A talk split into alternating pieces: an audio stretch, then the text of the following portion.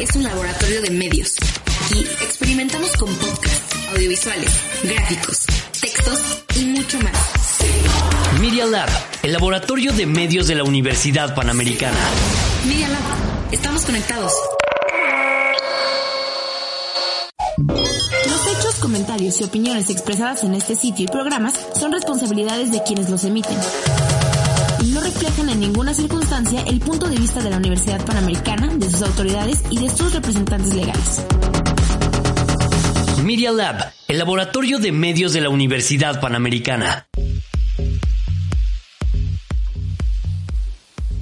En esta emisión de Politeia conversaremos con la historiadora María Luisa Aspe sobre la última encíclica del Papa Francisco Fratelli Tutti. Comenzamos.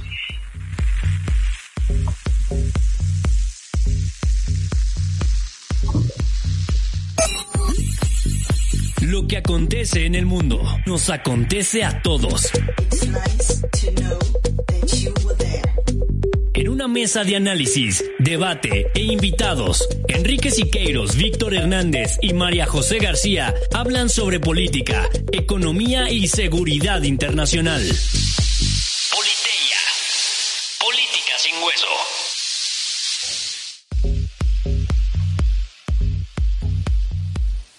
Amigos, nos da mucho gusto saludarlos como todos los martes a las 2 de la tarde para hacer política sin peso. Mi nombre es Víctor Hernández y me acompaña como religiosamente todas las temporadas el monaguillo, el diácono, el cardenal primado de todos los millennials, Enrique Siqueiros. ¿Cómo estás, Enrique? ¿Qué tal, Víctor? ¿Cómo están? Qué gusto estar aquí con ustedes. Está con nosotros la profesora María José García, que no tiene tantos títulos como yo, pero qué bueno que estás aquí, Majo. Hola a todos, buenas tardes. Buenísimo. Amigos, como saben, Politeia es este espacio de discusión sobre ciudadanía global, eh, sobre los principios de la vida civilizada, de la vida en comunidad. Y el día de hoy vamos a hablar del fenómeno de la religión, que está presente en el día a día de los animales humanos. Sabemos que en este mundo laico, pues es raro hablar eh, pues sí, en espacios públicos sobre religión, a menos que se trate eh, de eventos desafortunados, a veces como lo que ocurrió eh, hace poco en Francia, o eventos mediáticos como cuando el líder del catolicismo pues abre una carta al mundo. Y para eso tenemos el enorme gusto de tener con nosotros a una profesora y amiga que ya nos ha acompañado en, importantes eventos de ciudadanía, de reflexión en la universidad y en la facultad, como el ámbito de ciudadanía o los foros eh, de reflexión contra la violencia, que es la doctora María Luisa Aspe. Y para eso, eh, Majo García nos va a ayudar a leer su semblanza para que eh, la presentemos. Pues yo tengo el gusto de presentarles a la doctora María Luisa Aspe, que además fue mi profesora, entonces pues gusto doble presentarla. Ella es doctora en Historia por la Universidad Iberoamericana, recién jubilada de la misma universidad, donde fue académica de tiempo completo y directora del Departamento de Historia. Es especialista en Historia Contemporánea de la Iglesia en México, directora académica y maestra del Diplomado Mujer en la Vida Pública de la Academia Latinoamericana de Líderes Católicos, miembro del Seminario en Historia Contemporánea del Instituto de Investigaciones Sociales de la UNAM, miembro del Sistema Nacional de Investigadores hasta su jubilación, expresidente del INDOSOC, profesora en la Maestría en Historia del Pensamiento de la Universidad Panamericana, entre otras, presentadora en encuentros de la Comisión Pontificia de América Latina sobre la mujer en la Iglesia Eclesiástica. Tiene muchísimas publicaciones, entonces le voy a, voy a hacer un breve resumen. Entre algunas de sus publicaciones destacan, está ahorita en proceso editorial, La opción por los pobres de los jesuitas mexicanos, El giro en su apostolado educativo, el caso del Instituto Patria, Un cristiano en la vida pública, Carlos Abascal Carranza, La formación social y política de los católicos mexicanos, eh, de la pertenencia a las organizaciones católicas, a la militancia política de oposición. Y bueno, entre muchísimas otras, como ya mencioné. Pues nuevamente, buenas tardes. Eh, yo le voy a seguir diciendo profesora porque fue mi profesora, pero buenas tardes. Eh, un gusto tenerte aquí, María Lisa. Muchísimas gracias, Majo. Un gustazo estar aquí. Gracias por la invitación. Así que abrimos un poco la plática. Eh, yo sí insistí mucho y le insistí mucho a Enrique y a Víctor que platicáramos de esta encíclica que ha causado revuelo. En realidad, y ahorita lo platicamos, pero no se dijo nada nuevo o nada que no se hubiera dicho antes. Pero bueno, nada más para abrir un poquito la discusión. ¿Qué es una encíclica para todas estas personas que nos escuchan? Y en qué sentido tiene, y qué sentido tiene una encíclica hoy en, un, el siglo XXI. Miren, en sentido estricto, una encíclica es una carta. Es una carta que sale de la Iglesia Católica, generalmente ya es del propio pontífice una carta, y que forma eh, parte al interior de la iglesia de lo que se considera como el magisterio ordinario, es decir, son verdades importantes, ¿no? eso es parte del contenido doctrinal, pero pues es raro que sean ex cátedra o que tengan, que sí las hay, pero no es el caso. Y en el caso específico de esta es una carta que eh, escribe el Papa sobre una temática candente y un análisis del mundo contemporáneo, pero que tiene eh, la peculiaridad, que es muy propia de Francisco, que está escrito para hombres y mujeres de todos, no está escrita para los creyentes y no es como tradicionalmente eran las encíclicas para los obispos y para los fieles católicos de un determinado lugar y en un determinado momento, ¿no? Es una carta que escribe al mundo que es muy la tónica de Francisco en este sentido. ¿Por qué, es importante ahorita? Pues eh, porque toca, así como su antecesora, que había sido el caso de Laudato Si sobre los temas ecológicos, ¿no? y que tuvo un impacto, mucho más impacto en el mundo secular que en el mundo católico, debo decir, pero toca, se refiere a los problemones del mundo de hoy. Nada más hago la pequeña aclaración que no es una encíclica producto del COVID, ¿no? Hace un análisis de este mundo que ya no da para más en muchos aspectos y que se publica en el momento del COVID y que creo yo que reafirma o confirma el diagnóstico que hace, pero no, no tiene que ver con eso. Este, este llamado o esta carta como es, se abre a todo el público. Eso explica también por qué algunos eh, lectores, sobre todo católicos, extrañan que no se hable mucho de los dogmas dentro de, el documento, que no se utilice tantas eh, palabras, eh, términos como que normalmente escucharíamos en un discurso católico de un, de un pastor, de, de un líder del catolicismo. Así es. Mira, esto pasa con Francisco, pero hay un antecedente muy claro y que causó muchos problemas con un Progreso. Es encíclica de 1968 que habla sobre el progreso y el desarrollo de los pueblos y que muchos lo ligan con el inicio, creo que, que hay así como el detonador de lo que sería después pues la teología de la liberación. ¿Y cuál fue el problema en ese momento? Que Pablo VI hablaba como una carta, no como un documento rígido, con una narrativa que digo yo que, que la encíclica en sí misma es un género literario, ¿no? Muy dentro de la iglesia. Y se prestó a una respuesta polisémica totalmente porque hablaba como de tú a tú. Eso es el estilo de Francisco y ese es el estilo del pontificado que le saca ronchas a muchos en la curia romana, porque no habla como pontífice, sino habla como un agente con enorme autoridad moral que hace clic como muchos papas no lo hacen con el mundo, pero que no es este estilo. Y bueno, y además hay una cosa que aquí retoma pues muchos de los escritos es también un compendio, vamos a decir, de su magisterio, pero incluso retoma muchos textos de cuando era cardenal, no como papa. Entonces es un estilo distinto este, a lo que pues la iglesia no nos tiene acostumbrados, con una cosa interesante, yo creo que nadie leía las encíclicas antes, ¿no? O sea, solo los que trabajan, es nuestro objeto de estudio, ¿verdad? Pero nadie las leía y ahora sí leen al Papa, ¿no? Lo leen y lo escuchan, ¿no? Distinto, por ejemplo, a Juan Pablo II, que era un fenómeno mediático, pero que nadie lo leía. ¿No? O sea, se le veía y así fuera, me refiero a fuera de la iglesia. Pero a Francisco, pues se le lee más fuera que dentro, es mi apreciación, ¿no? Claro doctora, yo, quisiera preguntarle para aquellos en nuestro auditorio que no han tenido oportunidad de leer este texto, de forma muy resumida, ¿cuál, es el contenido de, esta encíclica y cuál es el contexto en el que el Papa Francisco decide publicarla? Sí, mira, bueno, hay una cosa que dice Massimo Borghese, que es uno de estos estudiosos, filósofos italianos eh, de estos temas que me parece importante, que dice, esta es la nueva Pache Minterris, ¿no? ¿A qué se refiere con esto? Que en un momento de una crisis global, ¿no? Como fue en ese entonces la crisis de los misiles, en el momento más álgido de la Guerra Fría, ¿no?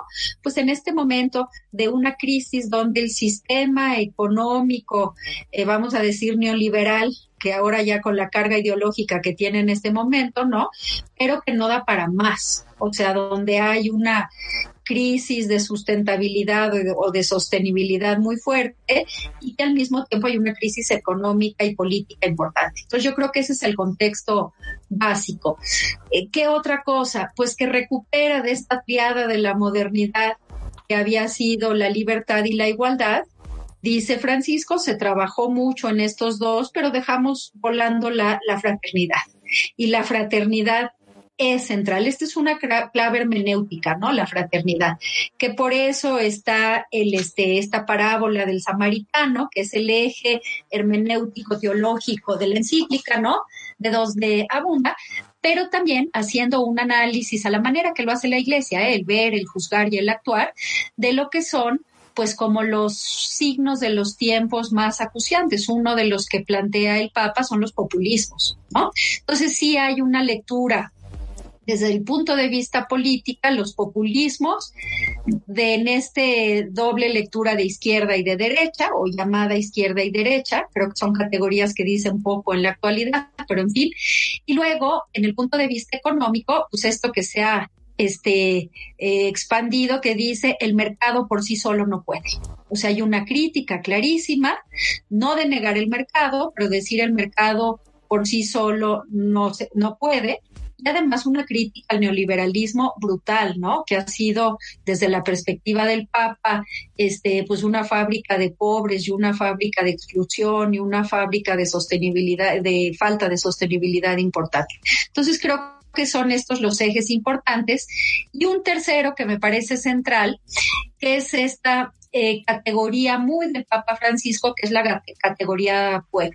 ¿No? Entonces, lo que habla el Papa, que es un tema fundamental para ahorita también en México, es esta categoría pueblo que para él tiene un fondo mítico. Es decir, el pueblo está ligado con la memoria, el pueblo tiene que ver con las raíces, unas raíces difusas, pero raíces importantes, el pueblo tiene que ver con la cultura, y pues recordar también que el pueblo es una, bueno, no tienen por qué saberlo, ¿verdad? Pero bueno, el pueblo es una categoría teológica, que es esta categoría de pueblo de Dios a partir del Concilio Vaticano II, ¿no? Entonces hay esta noción de pueblo que además en Francisco es muy importante porque él tiene una teología del pueblo una teología particular de Argentina en el momento del peronismo, ¿no?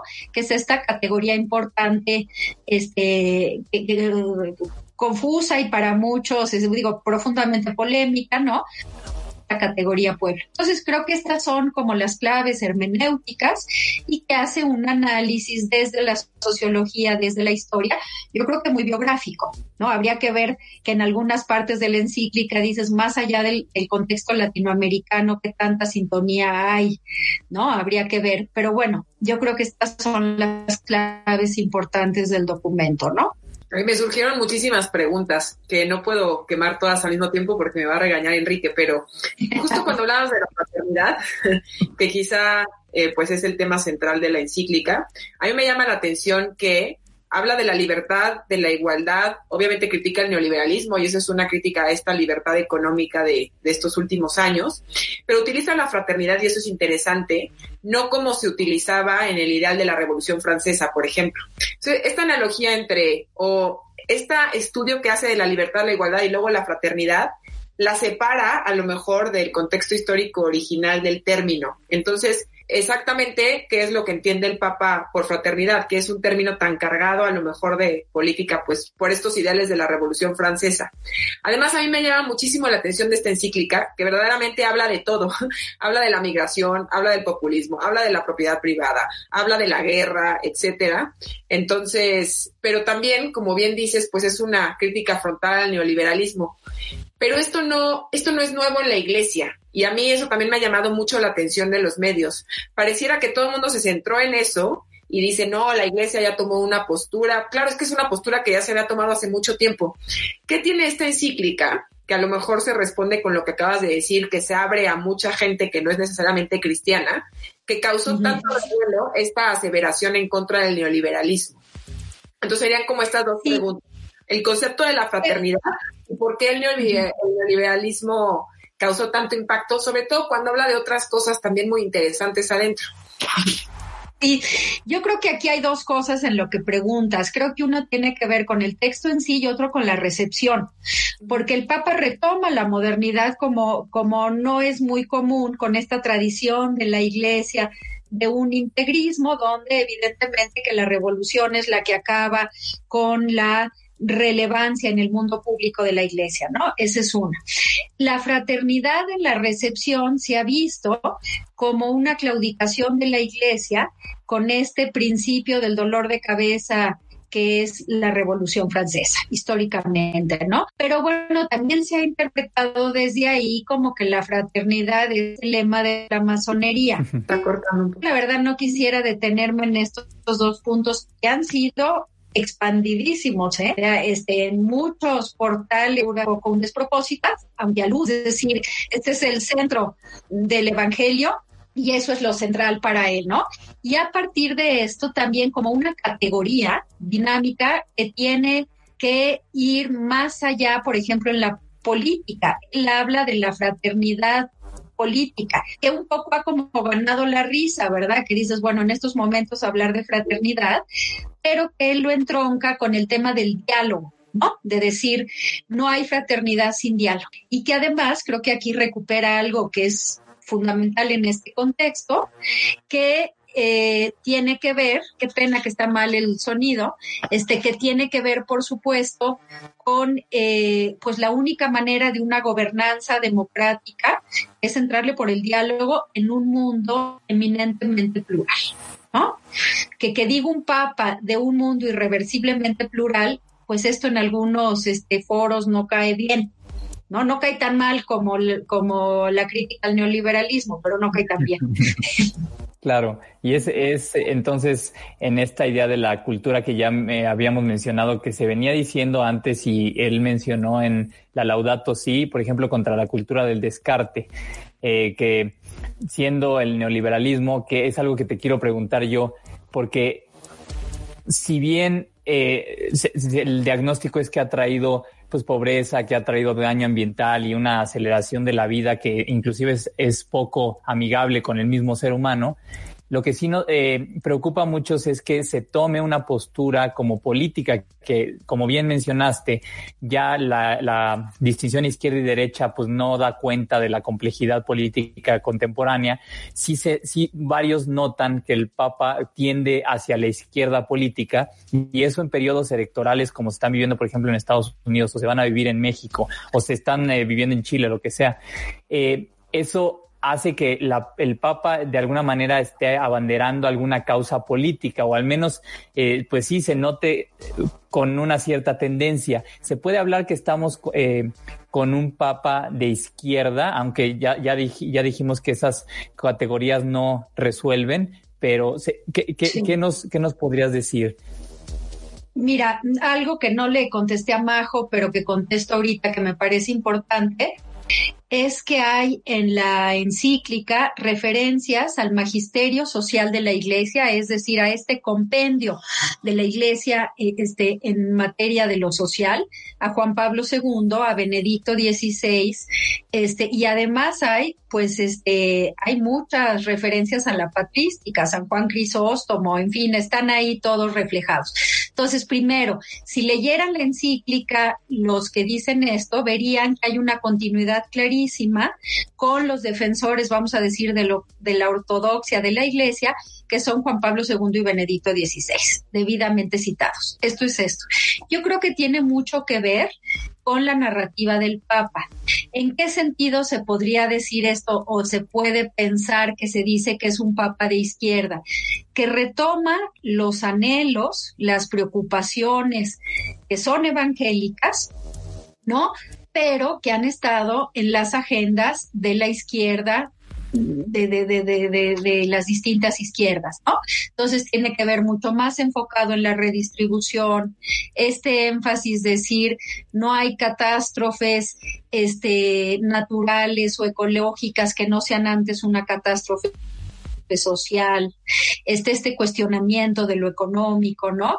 Y esta cosa es, a mí me parece una posición trasnochada de la libertad religiosa, de decir la iglesia no puede hablar sobre estos asuntos que son los asuntos del mundo. En lo personal, no creo que se pueda sustentar. El, el Papa tiene una postura política en el sentido partidista de esto, diciendo al mismo tiempo que hay que situarlo desde su horizonte de comprensión. Pongo un ejemplo muy rápido. Juan Pablo II, ¿no? Que era además un genio de la comunicación, y ahí sí no era polisémica, o sea, decía y era claro, ¿no? Pero Juan Pablo II me parece que veía a la izquierda latinoamericana y veía la teología de la liberación desde su experiencia que tuvo en Polonia con el, este, el régimen marxista este, y, y con el régimen soviético y que muchas veces no entendía estas peculiaridades de lo latinoamericano porque veía inmediatamente con eso. Yo creo que el Papa Francisco sí está enraizado en este horizonte de comprensión latinoamericano. De ahí a decir que es un Papa de izquierda, creo que no, creo que lleva sus últimas consecuencias los postulados evangélicos, que pues sí son radicales y que hacen clic con las agendas de la izquierda, no con todas, ¿eh? Porque en materia de vida y familia es el más ortodoxo de los papas. A mí tampoco me gusta la clasificación de izquierda y derecha. O sea, creo que politizar nada más es para sumarle a lo que acabas de decir, María Luisa.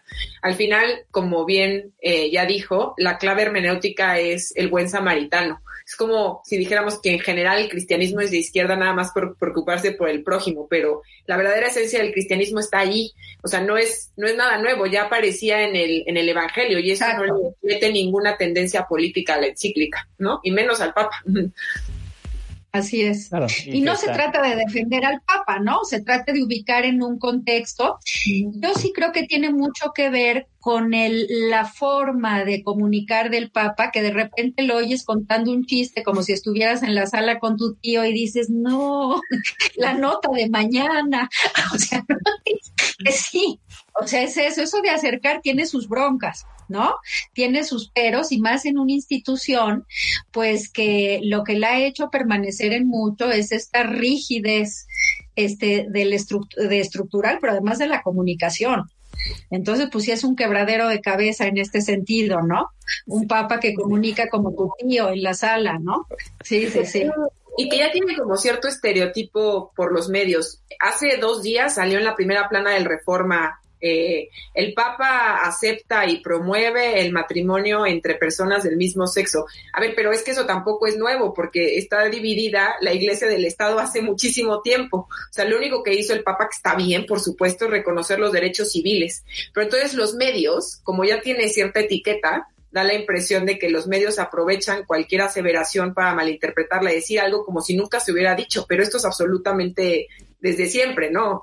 O sea, Pero los medios y los propios católicos. O sea, yo creo que aquí hay que situar más ampliamente que este, que incluso aceptando que la iglesia es santa, católica y apostólica, tenemos que aceptar que la iglesia no es una, y me refiero a la iglesia católica, y que hay identidades distintas de católicos en muchos y muy diversos temas. Posiblemente podemos estar de acuerdo con el dogma, pero en el tratamiento en relación a los temas LGBT, pero en la moral de no sé qué, pero en relación a la política, ¿no? Y empiezan ahí estas sutilezas. Y la realidad es que el Papa, yo he dicho, que eh, aleja los cercanos y acerca a los lejanos. ¿no? Es un papa que habla al mundo más que a los católicos en este sentido. Yo me acuerdo cuando me tocó presentar Laudato sí con los obispos, en el CUC, ahí con los dominicos, y bueno, era como película X-rated, ¿no? O sea, tuvieron que habilitar además de los, este, del salón ese, dos salones aparte de jóvenes que se, yo digo, no lo puedo creer, es un documento pontificio, ¿qué, qué pasa, no? Es eso, pero empezaron a a ver cómo que cuestiona la industrialización en este aspecto y la tecnologización, ¿no? Entonces, es, eh, eso tiene mucho que ver, ¿no? Pero desde dónde se habla y, decir que, la iglesia es una, no, no es una, ¿no? Hay, a propósito de esto, porque sí, por supuesto que se extrañaba pues la potencia de un mensaje que llegara a tanta gente, sobre todo si estamos viviendo en una democracia, eh, pero por lo mismo a, muchos les llamó la atención desde el mismo título de, de la encíclica que no contemplara, eh, al menos desde el a la cuestión de la mujer, ¿no? Muchos decían, ¿por qué no? Eh, ¿Dónde están las oreles, no? Porque sí. Eh, no, era simplemente muy fácil y además con cualquier este análisis de manejo de crisis y cualquier asesor con mínima temperatura de los tiempos, no era muy fácil que simplemente lo pusiera. Yo te diría que no es el planteamiento de la iglesia. O sea, la iglesia no le preocupa, ¿ya? ah, qué pena, este planteamiento que haces, ¿no? Eh, de este, de manejo de crisis no es una preocupación de la iglesia. La iglesia todavía viene con este lastre que también ha sido parte de su oportunidad de decir es eterna, ¿no? O sea, los tiempos, pues ahí están. ¿Qué veo en esta parte que es importante? Que esta es la gran deuda de la iglesia. Yo creo que hay dos deudas importantes en la iglesia que no acaban de saldarse. Una primera que tiene que ver con los casos de la pederastia eclesial, ¿no? Y que además hubo todo menos manejo de crisis un manejo tardío, en fin, ¿no? Y la segunda, el caso de la mujer. Eh, me queda claro que se están dando pasos. Eh, a mí me ha tocado participar en Roma en algunos de estos encuentros, se están dando casos, pero el problema es que la, la visión de la mujer para la iglesia era algo así como parte del activo fijo de la iglesia. O sea, ahí está la Santísima Virgen y las mujeres. Y no fue sino hasta el Concilio Vaticano II, específicamente en esta encíclica Humane Vitae, que se dio cuenta en la iglesia pues que la mujer no la podría dar por sentada, que la mujer era antes que otra cosa alteridad. ¿No? Y esto es, esto es complicado. Y desde entonces para acá, pues están dando este intento de cambio que va a llevar muchas décadas más. O sea, el lenguaje es masculino, no sé, para los que sean creyentes o por mera curiosidad, pero que hayan visto una misa este, por, eh, por internet y dices, bueno, pues es un espacio de hombres, no hay la presencia en ningún momento de la ritualidad que sea de las mujeres, ¿no? Y en mucho las que sostienen la iglesia y las que sostienen la fe del pueblo, estadísticamente este, se puede fundamentar esto, son mujeres, son las madres, son las abuelas, son las religiosas, ¿no? Entonces es la gran deuda de la iglesia. ¿Por qué Sorele? Pues porque estaba muy cañón decir Sorele en este momento, ¿no? Yo creo que allá vamos, pero falta, falta. Y, también era porque ya estaba el, en, era, eran unas palabras de Francisco, si no me equivoco, ¿no? Que, que, que, pues, no veía necesidad de, de, modificar. De enmendarle la plana al santo. sí. ¿No? Que tiene esa acepción franciscana, ¿no? Ahora, hay que decir que también esto está en un contexto de diálogo interreligioso, ¿eh? Que es un punto fuerte de la encíclica que también molesta a muchos, ¿no? Pero después de este encuentro que tuvo con el imán, ¿no? Y de decir, bueno, esto también está de decir, ¿dónde está el talante ético de las religiones, ¿no? Que más allá de las diferencias abismales que pueden haber en términos teológicos o en términos, por supuesto, dogmáticos o en términos eclesiológicos, ¿no? Pero de unas iglesias que vean por el bien común. ¿De qué manera una fe religiosa te hace una mejor convivencia social? Y no al revés. Claro. Yo quería ver si podíamos abordar un poquito más eh, la teología del cuerpo la, teología del cuerpo, me estoy cambiando de papá, la teología del pueblo, la teología del pueblo tan propia de, Francisco. Sí, esta es una cosa interesante porque la se ha, se ha, dicho y sobre todo cuando llegó Francisco al pontificado que era un papa de la teología de la liberación. Esto no es así. Eh, de hecho, a él le fue muy mal en el momento más álgido como jesuita, siendo provincial, de poner un, un dique en la propia compañía de Jesús en términos de la teología de la liberación. Y la teología del pueblo es algo que se da mucho en América Latina y particularmente en Argentina, de este contexto pastoral, sobre todo pastoral, es decir, el contacto desde la iglesia con la gente, es cómo vivir el Evangelio con la gente en Argentina. Y entonces el Papa, que tiene que ver esta, esto, pues con una este, interpretación con el pueblo del Evangelio, la celebración eucarística, es decir, todas estas prácticas que son fundamentales en la iglesia y que se tradujeron en una evangelización con los pobres y con los este, vulnerables, diría Laudato Si esta encíclica, ¿no? No es teología de la liberación, es una manera pastoral, ¿no? De que es muy propia de Francisco y que tiene que ver también con la austeridad. Hay que decir que allá hay otro segmento que no les gusta este, a Francisco de esta austeridad, ¿no? El, el cardenal que viajaba en este, en cómo se llama, en camión, como dice, oye, no llegué a cardenal para que viajara en camión, ¿no? Entonces, también hay un estilo incómodo, ¿no?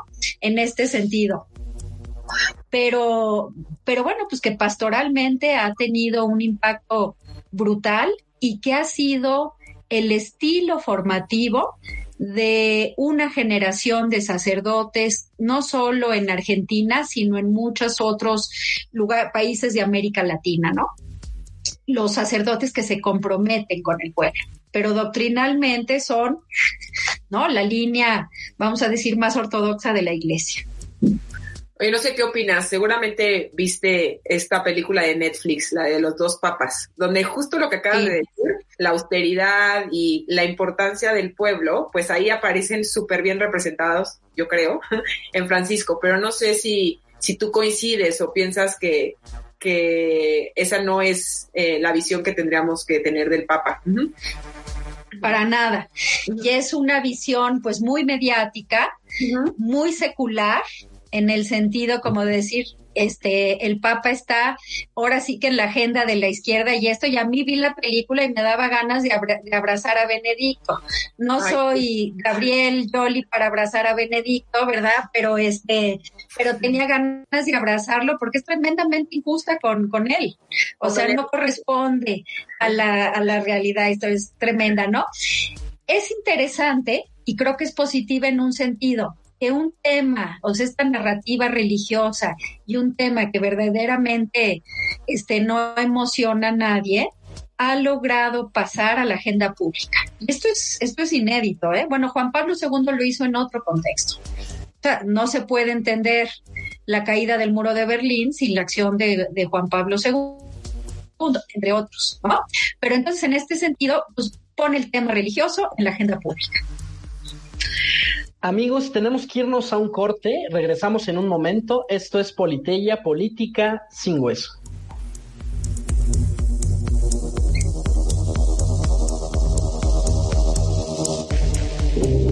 Continuamos con Politeya, política sin hueso.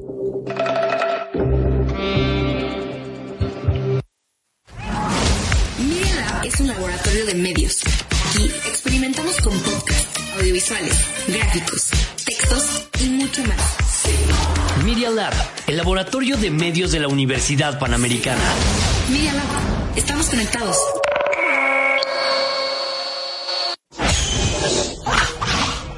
¿Quieres continuar escuchando más de nuestras ideas? Ingresa a Spotify o Apple Podcast y búscanos como Media Lab.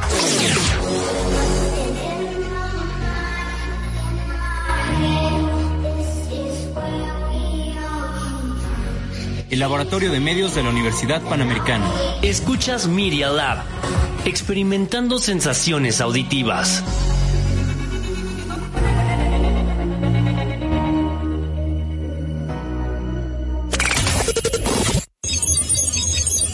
Media Lab, desarrollando ideas y medios en medialab.up.edu.mx. En Instagram y en Twitter nos puedes seguir como Media Lab-UP. Regresamos.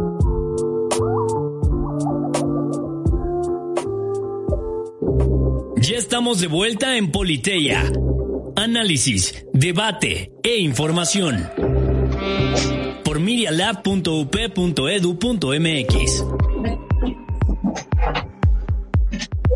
¿Qué tal amigos? Estamos de regreso. Les recordamos nuestras redes sociales arroba politeyaup, tanto en Facebook como en Twitter, por si quieren interactuar con nosotros en cabina. Estamos el día de hoy conversando con la doctora María Luisa Aspe sobre la más reciente encíclica del Papa Francisco, Fratelli Tutti. Y yo quería retomar, eh, María Luisa, si me permites, una, una, frase muy interesante que mencionabas antes del, del corte, y es eh, que el Papa Francisco está en la agenda de la izquierda. Y justo a propósito de eso te quería preguntar sobre la recepción de, eh, de esta encíclica en, Latinoamérica, porque hay, hay contrastes, ¿no? Por un lado, eh, la crítica al populismo le pega a varias regiones aquí en el mismo continente americano. Estoy pensando en México, estoy pensando eh, en el gobierno de los Estados Unidos, pero también llega en un suelo fértil con ciertos movimientos de izquierda en, Latinoamérica. Digo, haciendo los matices y sabiendo que no es lo mismo ser de izquierda en México que en Argentina, que, que en Colombia. Y pienso, por ejemplo, el resultado reciente del referéndum en Chile para la nueva constitución, ¿no? que justo es un bandazo para deshacerse de esta constitución heredada por la dictadura militar. Entonces, yo, yo, yo quería... De Pinochet. De Pinochet, sí, sí, si nos puedes hablar un poco de la recepción de, de la encíclica en este contexto latinoamericano. Sí, mira, eh, yo creo que los, los obispos latinoamericanos están muy hechos no todos, pero hay bastantes, no tanto México, ¿eh? pero bueno, en este, estilo de la iglesia de Francisco. Hay que pensar que él ha nombrado obispos, ha nombrado, ha hecho cardenales, ¿no? Acaba de hacer otro cardenal mexicano, que los cardenales, bueno, pues lo que tendrán es la posibilidad de nombrar al próximo papa, ¿no? Pero en el caso de los obispos, que sí está eligiendo de distintos países y de distintas latitudes, eh, pues pastores de ese estilo. Antes teníamos una iglesia muy de la línea de Juan Pablo II, ¿no? Entonces, esto ahí ya hay una recepción que lo que están haciendo es llevando a la pastoral, es decir, a las prácticas de la propia iglesia y de la evangelización desde el estilo de Francisco. Eso sí, no, eso es lo primero. Luego también que hay grupos y, movimientos sociales y organizaciones que trabajan o por derechos humanos o en el tema ecológico o en, en estos que están tomando de esta autoridad moral que es este Francisco y que son pues un documento de peso como es una encíclica para apuntalar. Pero luego de una nueva cuenta viene lo polisémico, que yo lo he visto muy claro en América Latina y en México, que nadie se da por aludido de la crítica del Papa. O sea, en, en, el tema de los populistas, el populismos es clarísimo, ¿no? Las declaraciones aquí en México de políticos de, de, izquierda, vamos a decir, que dicen es que el Papa está con nosotros, porque es el pueblo. Y pues que leíste ese pedacito, pero no leíste completo lo que decía de los populismos, ¿no? Entonces nadie se da para lo, para lo por aludido y cuando es de veras es polisémico el, el estilo de, de, de, comunicar, pues cada quien se siente que no le quede el saco. Es esto. Yo creo que leyendo, contextualizando, es muy claro que decir los populismos, sí dice el Papa de izquierda y de derecha, es decir, de distinto signo, ¿no? Lo que están haciendo es instrumentalizar al pueblo. ¿no? Están utilizando al pueblo para sus fines. Es por eso que él rescata esta categoría pueblo, pero pues que al mismo tiempo este es lo que hace esta categoría pueblo que muchos se sientan como de su lado en este planteamiento. ¿no? Entonces ha habido recepción, luego ha habido una mala recepción creo que también a partir de los propios portales pues muy integristas, vamos a decir, dentro de la iglesia, que también los hay, ¿no? De que dice pues que no tiene continuidad con el magisterio, que es un papa de izquierda, que estas cosas que creo que no se pueden fundamentar. Pero bueno, los temas que, que interesan y que ha puesto en la agenda pública son temas que muchas de las izquierdas los tienen o los, este, los apuntalaron durante mucho tiempo. ¿no? Habría que ver qué izquierdas que dicen que son izquierdas en realidad lo son, pero ese es otro tema, ¿no? sobre, yo justo sobre esto quería preguntar, hay un tema que ya se dio desde la Laudato Si, que es el de la gobernanza global, que es un tema que nos preocupa a muchos, porque entiendo que en la materialización de un mensaje y de estas inquietudes que nos expone el Papa, pues a veces no queremos que pase como con lo que pasa con la ONU, que emite recomendaciones a diestra y siniestra y esas recomendaciones pues se terminan en buenos deseos, pero el hecho de que, de que el Papa promueva, proponga, sugiera que haya una gobernanza global, pues también eh, trae mucha, trae muchos miedos porque sabemos que la concentración del poder, pues eh, es, problemática. ¿Qué, cómo, cómo, ve, cómo, cómo ves esa, esa, esa promoción de que haya alguien o una instancia que tenga ese, ese poder? Sí, yo en lo personal creo que no fue suficientemente tratado el tema. Empieza con la ONU y luego habla que hubiera una instancia internacional sobre estos temas para vigilar. Y creo que cuando se menciona como un tema dentro de muchísimos otros temas, tiene el problema que cada quien se imagina lo que quiera o cada quien se espanta con el planteamiento. Y yo creo que eso, yo creo que fue desafortunado ya que se tocó que no se avanzara un poco más en el análisis que estoy segura que se tiene sobre ese tema, ¿no? Ahora, este, sí, la reacción, la recepción en este sentido, eh, por un lado, los que dicen que no se meta la iglesia en temas de gobernanza global que no tiene por qué meterse que la iglesia no es una instancia para validar o criticar eh, la manera como la ONU, que es uno de estos organismos ya instituido, ¿no? Está haciendo este, ese papel, ¿no? Y por otro lado, del peligro, ¿no? De la tentación autoritaria, pues que tenemos pruebas sobradas en, en, este, en el mundo como para decir que puede haber ahí. Yo supongo que habrá otros documentos, ¿no? Donde esta idea pueda calar, no creo que lo saque la propia iglesia, sino que sea pues como dicen, este, la, la, este, la punta de lanza para que alguien lo pueda recoger, retomar y trabajarse, como fue con el caso de Laudato Si, ¿no? Yo me acuerdo al doctor Sarucán diciendo la maravilla de Laudato Si, yo digo, no, pues esto sí está de estampita, ¿no? Qué cosa. Entonces, eh, eh, muy probablemente pasará justo con lo que dices, a mí me llama la atención que parece que todo el mundo puede hablar de la iglesia, pero la iglesia no puede hablar de nadie, ¿no? Ni, de nada. Así es. Pero igual, o sea, vuelvo a quizá una idea que ya repetí, pero todo eso ya está en el Evangelio, ¿no? Todo lo que se propone. Entonces, eh, por eso hay una parte o, sea, intelectualmente yo sé que la gente se inclina más por Benedicto, pero que hable frontalmente el Papa Francisco de estos temas, cuando todo el mundo le dice que no puede hablar sin ninguna justificación de por medio, pues me parece muy loable.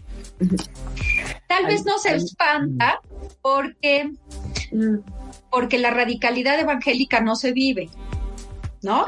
Y entonces es mucho más fácil decir que el Papa es de izquierda a decir el compromiso, no hay compromiso con tu fe, sino es, este, digo, el compromiso social es constitutivo de tu fe, ¿no? Y eso está complicado, ¿no? Entonces yo creo que por ahí puede ir, pero estoy de acuerdo, pues ahí está en el Evangelio, ¿no? Y está en la doctrina, ¿eh? No solo en el Evangelio, está en la doctrina. Claro, justo quería ir un poco más para allá. Es que eso eh, a hacer un breve comercial, pero en Humanidades tenemos una clase que es precisamente, es, no se llama doctrina social de la iglesia, pero es la doctrina social de la iglesia y justamente vienen todos estos principios. Eh, no, no, no. Eh, eh, ya nos acercamos eh, casi al final y hay una pregunta que no queríamos dejar de hacerte, María Luisa, que es en el caso de México, la recepción en México, siendo tu especialidad por la historia de la, de la iglesia y sobre todo la iglesia en México, ¿qué, ¿cuál es la relación de la iglesia, sobre todo para poder transmitir este mensaje y tener quizá una fuerza más allá de lo pastoral, que es, vamos a decirle así, la relación de la iglesia con el poder en México, dado este mensaje que, trae las últimas encíclicas que ha dado Francisco. Sí, yo lo que veo, lo que percibo es primero que nada esto, que hay una intención clara de poder bajar a la realidad eh, del ámbito pastoral, primero con la difusión. Luego lo que yo estoy viendo que está pasando es que hay una iniciativa para de las distintas diócesis para que en cada parroquia se estudie esto de la encíclica, ¿no? Este es un nivel. Otro nivel que tiene que ver con el diálogo de la iglesia como una instancia más, no la única instancia, pero con el ámbito de lo público. Y lo ámbito de lo, de lo público tiene que ver con las autoridades políticas en los tres niveles de gobierno, pero también con los distintos partidos políticos. Y en este sentido, creo que también hay una iniciativa, yo la veo muy clara, como de promover esta cultura del diálogo que se desprende de Fratelli Tutti y de decir, vamos a bajarle a estos enconos en un momento de rispidez y polarización ideológica y vamos a promover esto. Y hay muchas iniciativas de la Iglesia en México ahorita que van en esta línea.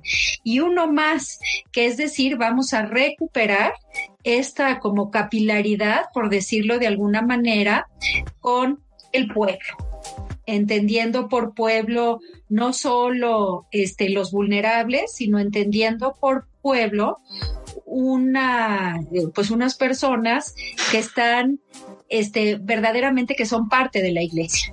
Yo eso es lo que percibo, no solo a nivel discursivo, sino ya en prácticas, como diciendo, se nos va el tren, ¿no? En esto. Claro. Ahora, también luego hay cosas que quedan como llamarada de petate, ¿eh? ¿No? Que todo el mundo habla de eso y luego ya este, se acabó en dos segundos. Yo creo que no hay mucho tiempo, entonces en ese sentido creo que sí calará hondo y por lo menos yo percibo la intención desde distintos referentes, también en los obispos hay distintas formaciones, distintos estilos, en fin, ¿no? Como de echar a andar este proyecto. ¿Hay, algún liderazgo claro aquí en, en, la Iglesia en México que, que, vaya a empujar un poco más el mensaje de estas últimas encíclicas? Yo creo que el presidente del episcopado mexicano, yo creo que hay un momento ahorita, el este que es el, el arzobispo de Monterrey, Monseñor Cabrera, y que bueno, pues a, a muchos, este, sus, sus, este, prestaciones ahora de, de izquierda, ¿no?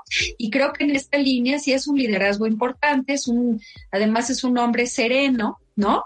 Este, que no está buscando el reflector, eso ayuda, ¿no? Y que pues ha logrado como este consenso formal al menos en esta línea, ¿no? Pero pero pues también México somos muchos ranchos, ¿no? No hay un México, sino muchos Méxicos. Y las agendas particulares de los estados, de los tipos de católicos que hay, luego son las que más pesan, ¿no? Exactamente.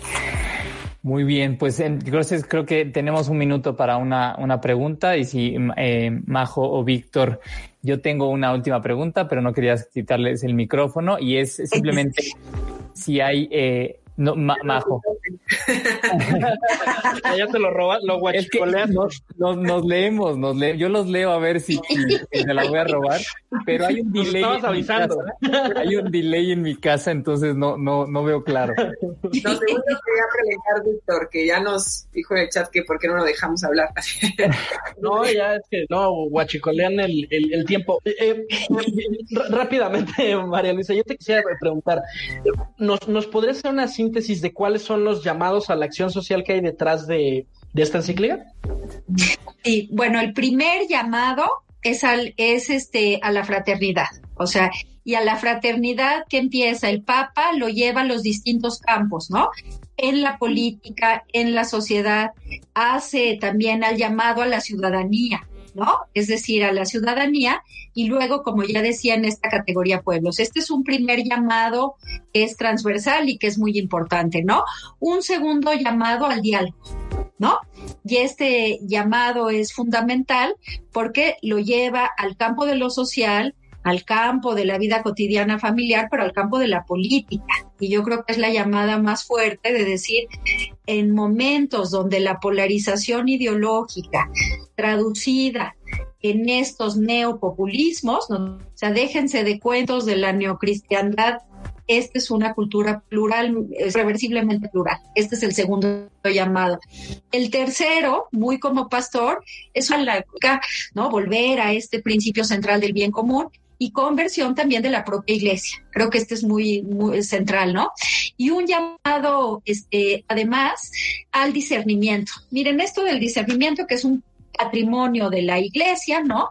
Pero que es muy propio de los jesuitas. En los jesuitas es método, los ejercicios espirituales tratan de esto de discernir, ¿no? Ver una realidad, eh, meterle todos los, los elementos importantes para analizar esta realidad y luego desde ahí a la luz de la fe, o en el caso de los no creyentes, luego de este análisis, decir qué es lo que me toca hacer. Entonces, el discernimiento, como jesuita, pero como parte de la iglesia, recorre todo esto.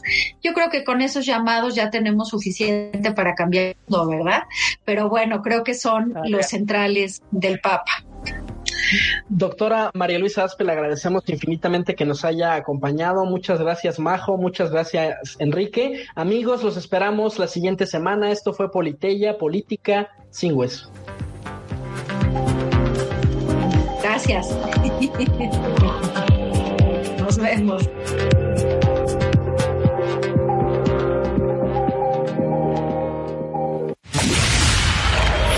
Así concluye Politeya si te perdiste algún momento o quieres volver a escuchar nuestra conversación, encuéntranos en Apple Podcast. Politeia, Política sin Hueso.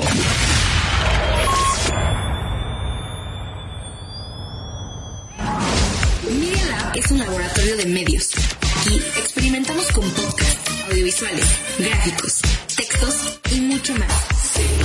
Media Lab, el laboratorio de medios de la Universidad Panamericana. Media Lab Estamos conectados.